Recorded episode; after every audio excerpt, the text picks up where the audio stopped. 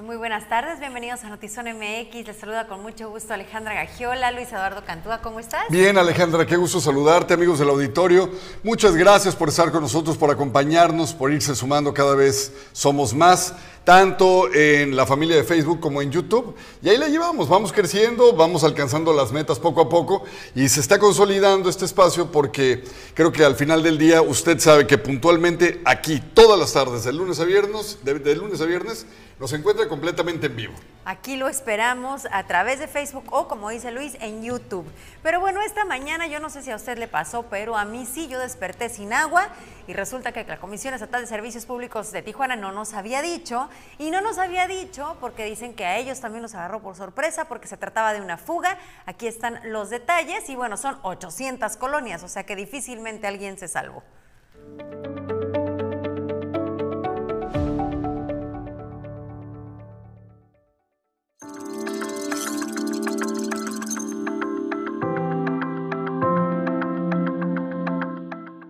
Sin previo aviso, un megacorte de agua potable afectó a más de 800 colonias en Tijuana y playas de Rosarito.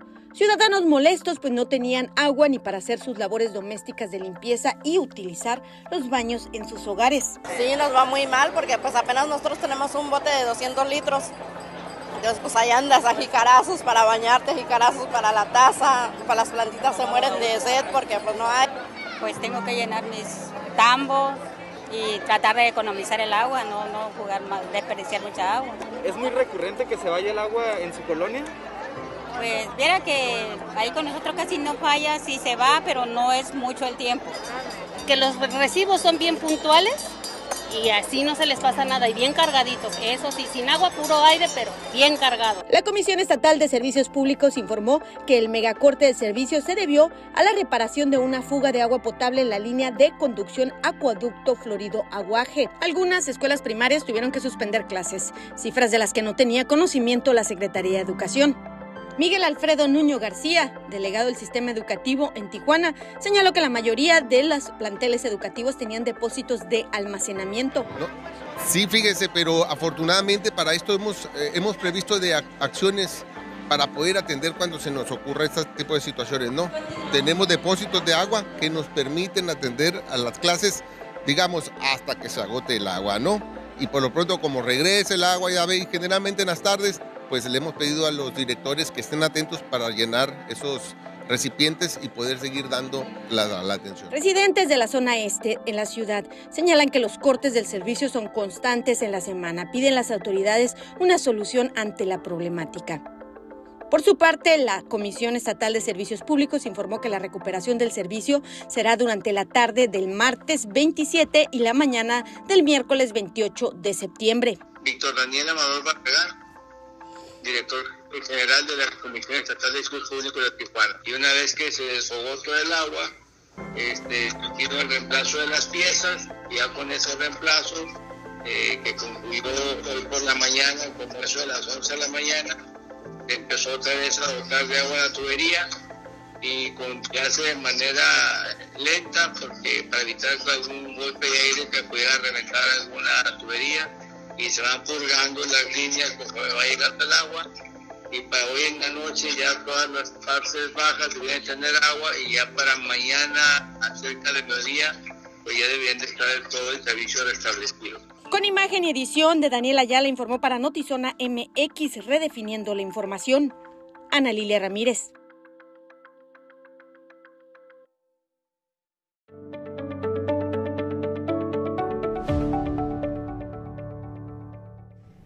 Pues se supone que mañana ya regresa el suministro, empieza a llegar hoy en la noche y estaría llegando ya mañana. Y la queja principal, Luis, era por qué no nos avisaron para prepararnos. Bueno, el argumento de la comisión o del director eh, específicamente es que se trató de una fuga en el acueducto Aguaje y, y, pues a ellos también los sorprendió y por lo tanto no pudieron avisar. Entiendo perfectamente. Lo malo quizá es que coincide que hoy era y se pronosticaba ya desde hace rato como uno de los días que iba a tener las temperaturas más elevadas.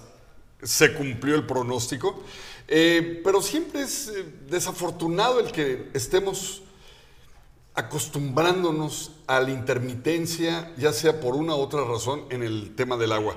Pero hay casos, Alejandra, por ejemplo, toda la zona de Urbi, Santa Fe, La Gloria, un poquito más pegado hacia Rosarito. Esto que hoy nosotros estuvimos sufriendo en una gran parte de las colonias, ya decías un poquito más de 800, ahí lo sufren a cada rato. Sí. Y es una desesperación de la gente que ya no saben qué hacer. Y la CESP, en este caso, no da respuestas. No, porque dice que no, es, re- que no es real, que los únicos casos en donde no hay agua es porque hay alguna fuga en una zona cercana o aledaña, pero que no tienen ya ni tandeos ni cortes de agua. Entonces, como que las versiones de las denuncias caray. no coinciden con la versión de la autoridad. No me imagino una persona abriendo la llave y que se imagine que el agua no sale.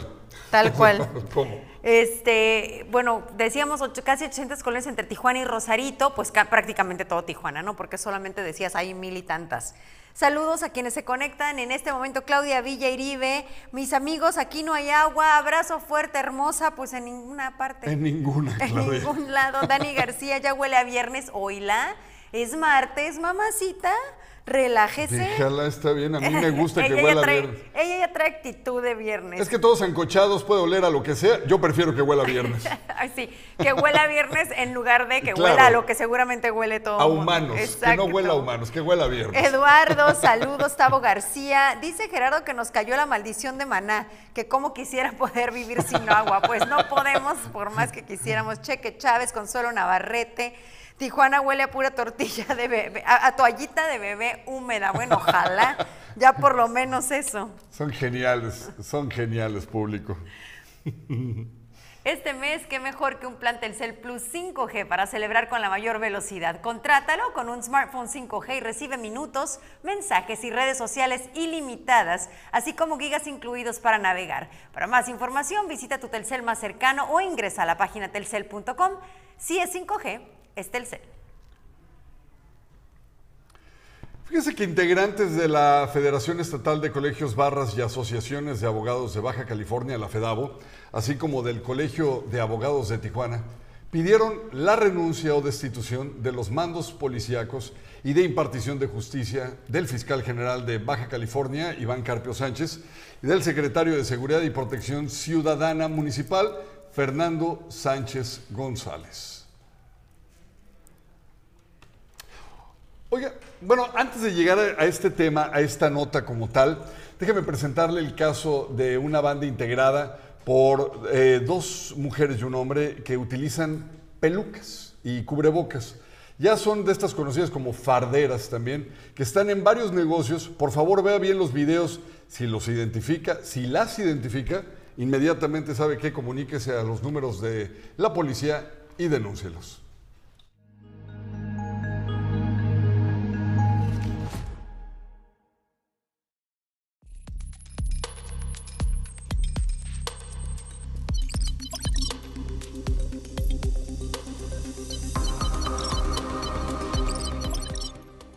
Las últimas semanas se han reportado una serie de atracos sin violencia en distintos comercios de la colonia Hipódromo y zonas aledañas.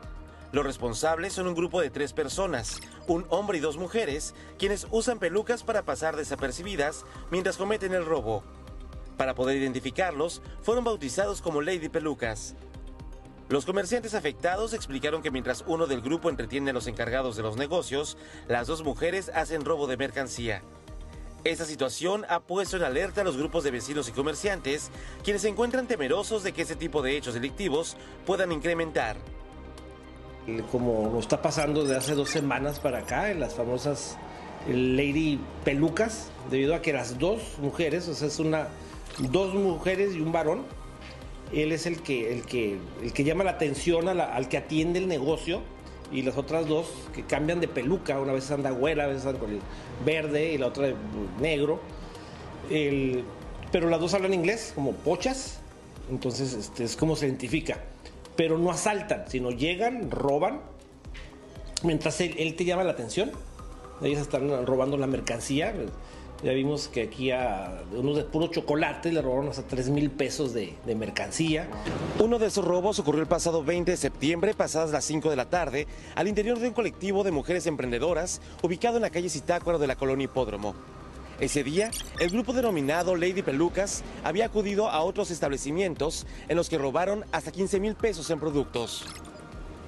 Me dijeron, vinieron al final del turno tres personas que se veían muy sospechosas, vestidas así, así, así, y tenemos temor que hayan sido ellos. Y efectivamente, en cuanto me metí a las cámaras y les vi la facha, les vi la vestimenta, todo el cubierto, y sobre todo algo muy característico de ellos, eh, que son que las mujeres usan pelucas.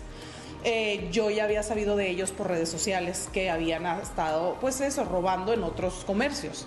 Entonces, cuando ya los vi y vi las pelucas, dije, sí, nos robaron, ¿no? Y efectivamente. El titular de la Secretaría de Seguridad y Protección Ciudadana Municipal, Fernando Sánchez González, aseguró que ya están trabajando en la zona para reforzar la seguridad porque tienen reportes de personas que están vigilando negocios y domicilios particulares. Tenemos información de que eh, algunos, eh, algunas personas eh, acuden vestidos a veces con ropa deportiva, a veces bien, muy bien vestidos, con vehículos buenos y están tocando casa por casa y viendo quiénes no responden al llamado para ahí introducirse. Nos permiten estos ciudadanos eh, las cámaras de, de videovigilancia que ellos tienen y nosotros ya estamos haciendo algunas detenciones que se han llevado a cabo a través de esa colaboración porque con esa información nosotros nos empezamos a, a- a trabajar, inclusive con los drones estamos patrullando en esas zonas también. Sin embargo, a pesar de las atenciones que han recibido los comerciantes de la colonia Hipódromo, señalaron que hay necesidades en tema de seguridad. Lo, le he exhortado al, al- al actual secretario, un tiempo sí tuvimos cuatro patrullas activos, que le llaman policía activa, y teníamos un comercial. Ahorita no tenemos ninguna policía eh, comercial y también lo que se hace mucha falta, y lo exhorto a la policía municipal, ya lo hemos platicado en reuniones con, con el comité de vecinos, es esa que le llaman aproximación vecinal, que, el, antes sí lo teníamos, el policía venía, ¿cómo están? ¿Cómo se llama? Así, era, era nuestro amigo. Y él sabía quién era el malo, quién era el que trabajador y quién no. Eso, eso necesitamos. Para evitar que esos hechos escalen, quienes tienen sus comercios en la zona dorada de Tijuana invitaron a los afectados por estos robos a que interpongan su denuncia ante el Ministerio Público. Con imagen y edición de Tania Hernández, informó para Notizona MX, redefiniendo la información, Uriel Saucedo.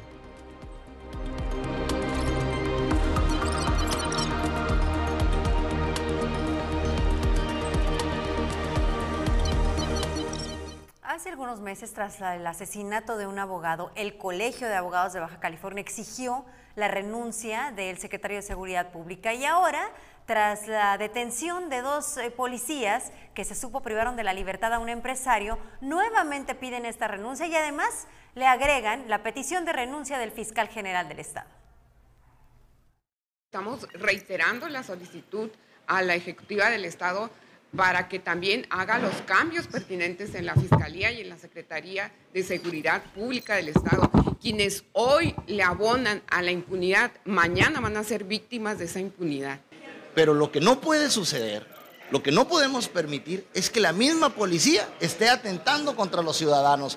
Yo entiendo y todos lo entendemos y yo creo que los ciudadanos lo comprenden también, que el dinero nunca alcanza, que tenemos pocos policías, que las patrullas se dañen, que a veces el armamento sea viejo. Yo creo que toda esa parte los ciudadanos lo podemos entender y debemos de trabajar en conjunto. Lo que no podemos entender es que el que está encargado de dar seguridad nos brinda inseguridad.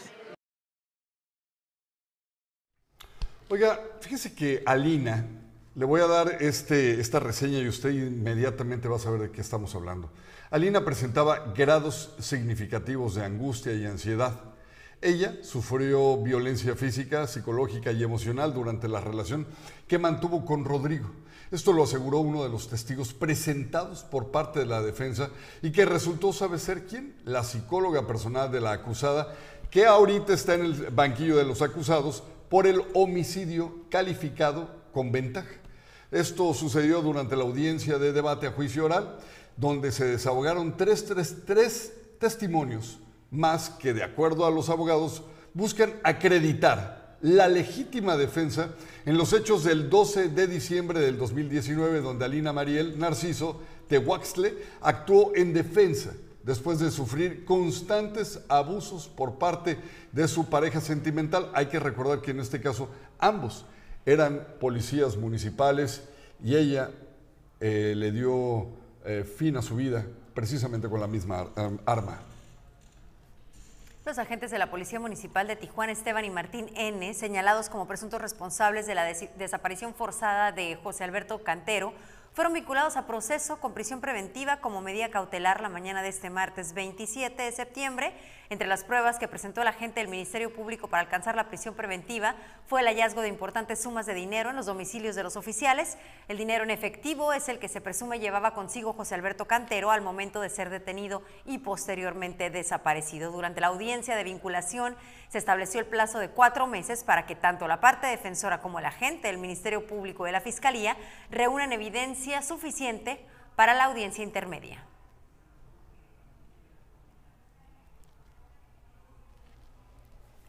No se pierda las promociones de septiembre en Ameyal Spa, esta relajación frente al mar con una terraza que de verdad te lleva a soltar el cuerpo y relajarte y aprovecha estos tratamientos con precio especial solamente durante el mes de septiembre hasta este viernes 30.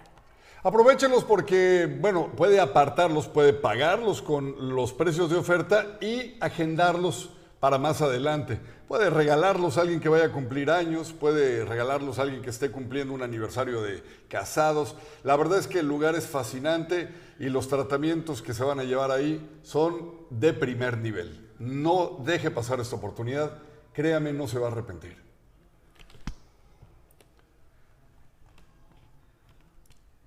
Más información, continuando con más información. Fíjese que un estudio en Mexicali reveló que un número importante de cuerpos en CEMEFO están dando positivo a la droga conocida como fentanilo. Una evidencia de que esta droga está circulando de manera implacable en las calles de Baja California.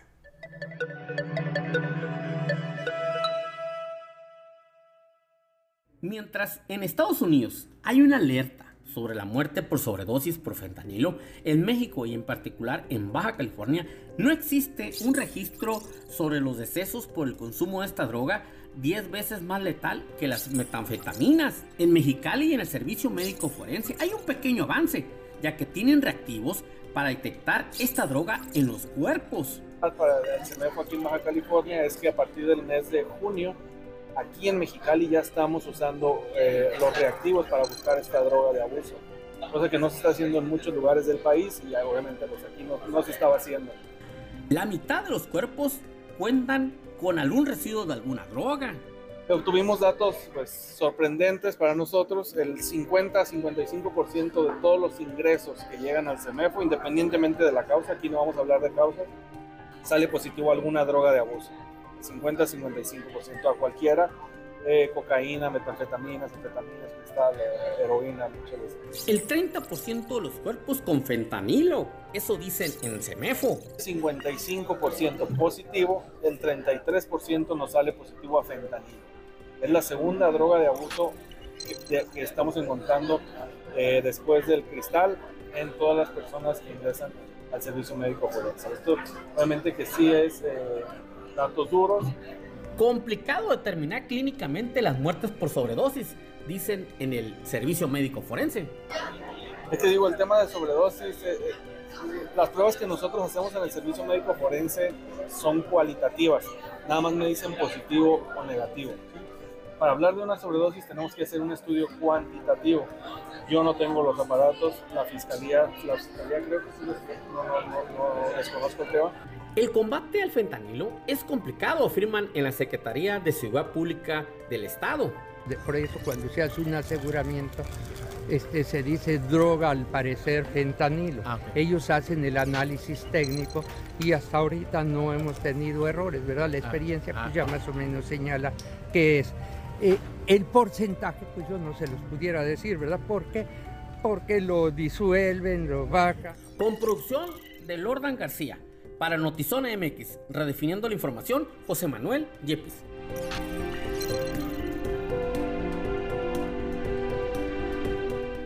Resultado de un análisis de genética forense identificó un hombre víctima de desaparición forzada en Mexicali hace 15 años. Se trata de Diego Alonso Hernández Leiva, quien desapareció el 11 de enero del 2007 cuando era agente ministerial del Estado. Era buscado por su madre Irma Leiva Sosa desde ese año, fundadora de la organización civil Madres Unidas y Fuertes, que realizan la búsqueda de sus hijos en esta zona desértica. Un colectivo más que está haciendo la, la tarea que no realiza la autoridad y que 15 años después le dieron un resultado.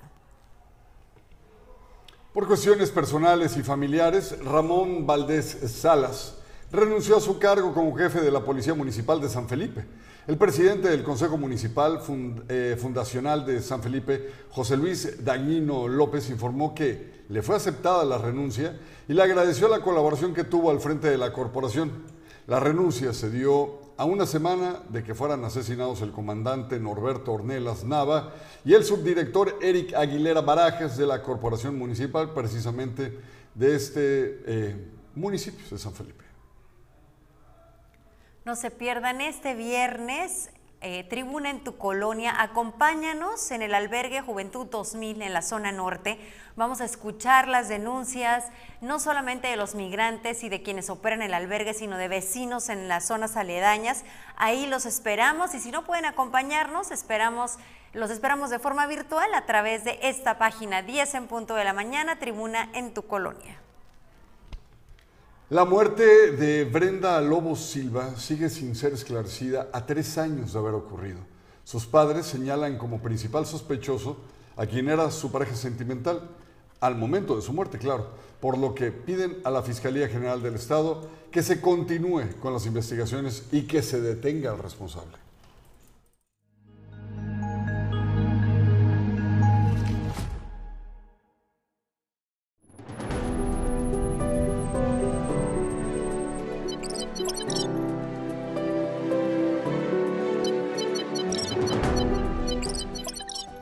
Brenda Lobo Silva murió el 5 de julio de 2019 a raíz de las heridas que le generó una caída desde un segundo piso en la casa donde vivía con su pareja sentimental de nombre Daniel, quien ha sido señalado como el principal sospechoso de provocar su muerte. A tres años de su asesinato, los padres de Brenda piden que sea esclarecido el caso y se consigna ante las autoridades al responsable. Lo que yo tengo entendido es que se cayó en un accidente, se cayó y perdió la vida pero al parecer no fue una caída, sino que fue por violencia doméstica. Ya, había tenido dos denuncias. Y no, pues no, dos denuncias y aparte la última que hizo mi esposo, tres. La vida de Brenda Lobo al lado de Daniel fue una relación llena de violencia intrafamiliar, compartieron sus padres, quienes llegaron a denunciarlo por el maltrato que ejercía sobre su hija. Por medio de amistades o de, mi hija, me decían, parece que la está golpeando y íbamos a rescatarla y yo me la llevaba para la casa. Pasaba un tiempo y, este desgraciado la volvía, la volvía a convencer, como psicólogo que era. Estamos un poquito inconformes por eso, porque está estancado, pero ahorita parece que hemos dado un avance en esto, en esto que está pasando ahorita. Nos dice el licenciado que eso es bueno lo que está pasando, porque nos vamos, vamos a declarar en calidad de, de testigos pero llegaron unos papeles a la casa y, eso nos motiva a seguir adelante. Hasta no ver a este desgraciado en la cárcel vamos a descansar. A pesar que el asesinato de Brenda cuenta con varios elementos para ser clasificado como feminicidio, la Fiscalía General del Estado decidió reclasificar el caso de homicidio culposo a homicidio doloso.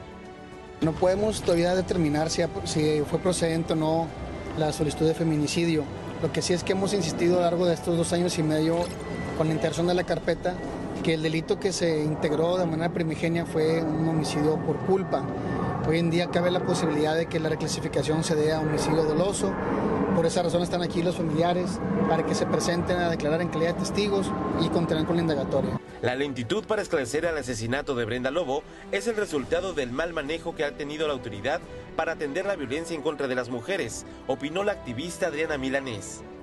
La autoridad necesita hacer su trabajo, necesitamos seguridad. Yo le pido tanto a la gobernadora como a la presidenta municipal que tome este asunto en cuestión de la violencia, pues de verdad con la seriedad que se debe de, cumplir.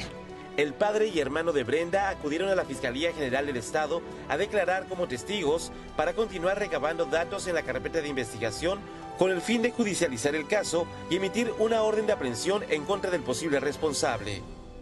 Con imagen y edición de Tania Hernández, informó para Notizona MX, redefiniendo la información, Uriel Saucedo.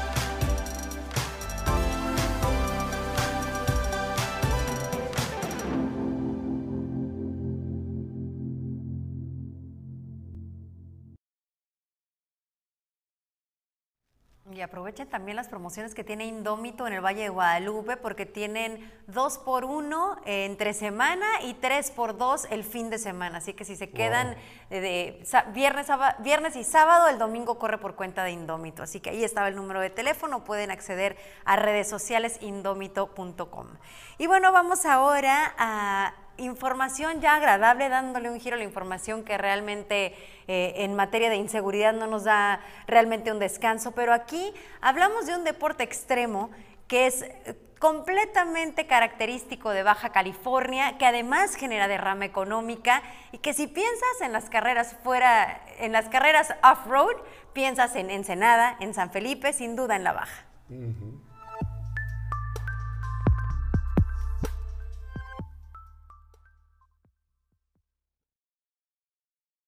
Baja California, tierra de hermosos paisajes, diversidad gastronómica y anfitriona de los grandes eventos del off-road.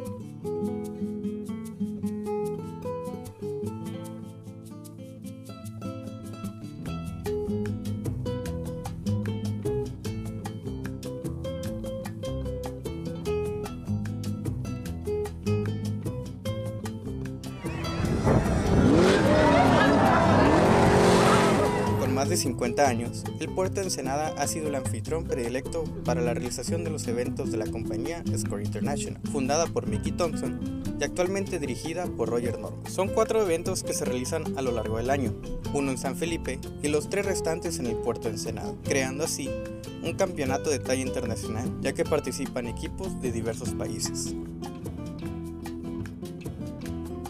Las categorías van desde los auténticos monstruos del desierto, como lo son los Trophy Trucks y Clase 1,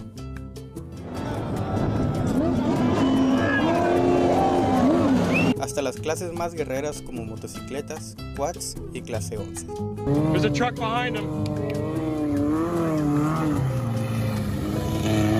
Los eventos a través del tiempo se han vuelto toda una tradición familiar para los amantes de este deporte, donde lo pueden disfrutar tanto niños como adultos. Sin duda, las bajas tienen un lugar especial en los corazones de los bajacalifornianos y todas las personas extranjeras que pueden visitar el estado por medio de este deporte. Si te interesa asistir a uno de estos eventos, el próximo noviembre estará el 55 aniversario de la Baja 1000, el cual tendrá sede en el puerto de Ensenada en donde podrás disfrutar de los autos, motos y todo el ambiente que se vive en este deporte.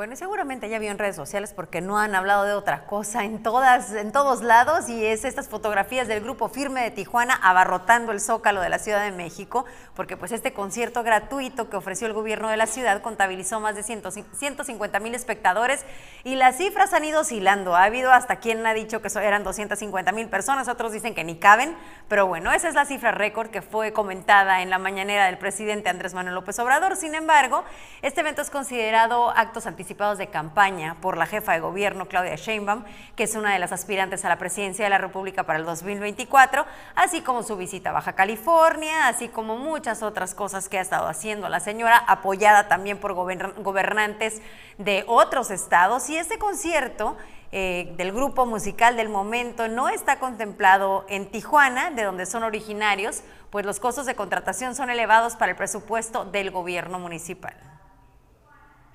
Bueno, definitivamente a mí me encantaría, pero el presupuesto es muy bajo el que tenemos, no nos alcanza. Entonces, eh, a menos que ellos quieran hacernos un descuento.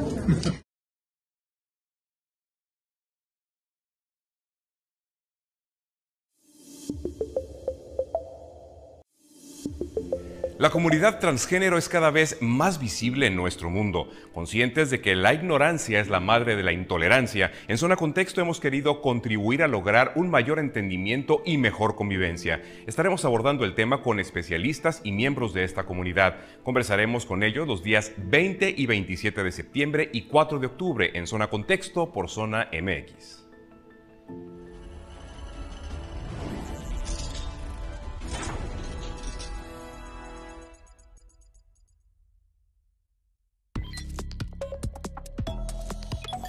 Las noticias en breve. En Rusia continúa el enlistamiento de reservas para la guerra contra Ucrania. En Siberia, una multitud bailó en círculo y cantó canciones en una plaza pública a manera de protesta, mientras que reservistas recién movilizados de San Petersburgo partieron a Ucrania después de despedirse de sus familiares.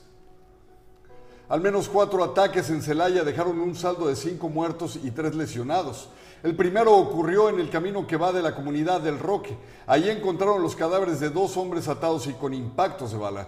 El siguiente en la colonia Valle del Real con un hombre ejecutado y otro herido dentro de un domicilio. Más tarde reportaron una agresión en la colonia Las Casas por la cual murió un hombre mientras que a su esposa la habían lesionado de gravedad. El último suceso fue en la colonia Lagos, donde unos hombres dispararon contra una vivienda, asesinando a una mujer e hiriendo a su hija de siete años. La estrategia de seguridad de Andrés Manuel López Obrador funcionando a todo lo que da, sin lugar a dudas. Ian ya es huracán categoría 3 y esta madrugada impactó en Cuba. Se espera que continúe intensificándose y azote a la Florida a partir de las 12, una más o menos de la mañana ya del miércoles va a generar lluvias fuertes en Quintana Roo, Yucatán y Campeche, así como oleaje de 2 a 3 metros de altura. El gobierno de Quintana Roo habilitó 926 refugios en toda la entidad para las personas que así lo requieren. En cuanto a los aeropuertos de Cancún y Cozumel, no se reportan cancelaciones hasta este momento. Margarita Urrutia, o Jai Urrutia, hermana de la joven Abigail, encontrada muerta en la cárcel municipal de Salina Cruz horas después de su detención, difundió este video, lo que está viendo en pantalla, en el que se aprecia cómo uniformadas golpearon a la joven cuando fue ingresada a los separos. Su muerte se investigó como un feminicidio y a más de cinco semanas sus familiares señalan que aún no han iniciado un proceso administrativo sancionador en contra de los policías inmiscuidos en este caso.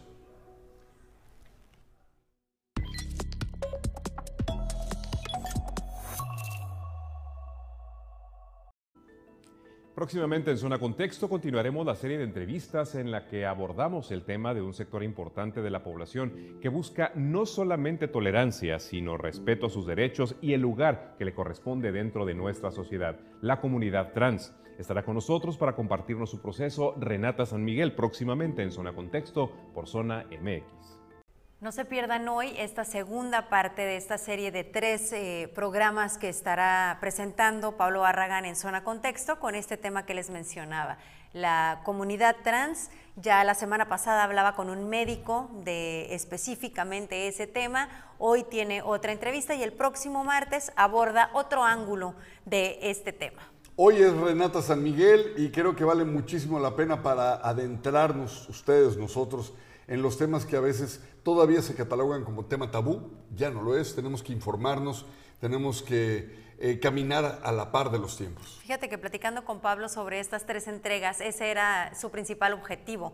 Él hablaba de la información y de cómo la falta de información genera intolerancia, porque en muchos casos puede ser que no conocemos bien los temas y por otro lado también dice que es un camino que va en ambos lados, que también se trata de informar, a la comunidad trans, de que no toda la gente tiene que estar... Eh, con los tiempos, con los avances, con los cambios y que también eso merece respeto y tolerancia. Entonces, vale muchísimo la pena. Lo espera Pablo Barragán hoy a las 7 en punto. No se lo puede perder. Por lo pronto, nosotros estamos prácticamente llegando a la recta final de este espacio de noticias y lo invitamos para que mañana nos acompañe a la misma hora. Y agradecemos a quienes se conectaron hoy. Alex Peña, buen programa de noticias como siempre. Saludos, gracias, Alex. Elisa Vega, Iván Canales, Josefina Mazariegos, Castillo Casteva, Álvarez, Rafael García, Juanito, un abrazo, Norma Aguilar, Shaila Hawkins, Mari Hurtado, Lucia Costa, Javier Guardado, gracias a quienes nos acompañaron, acompañaron, los esperamos mañana,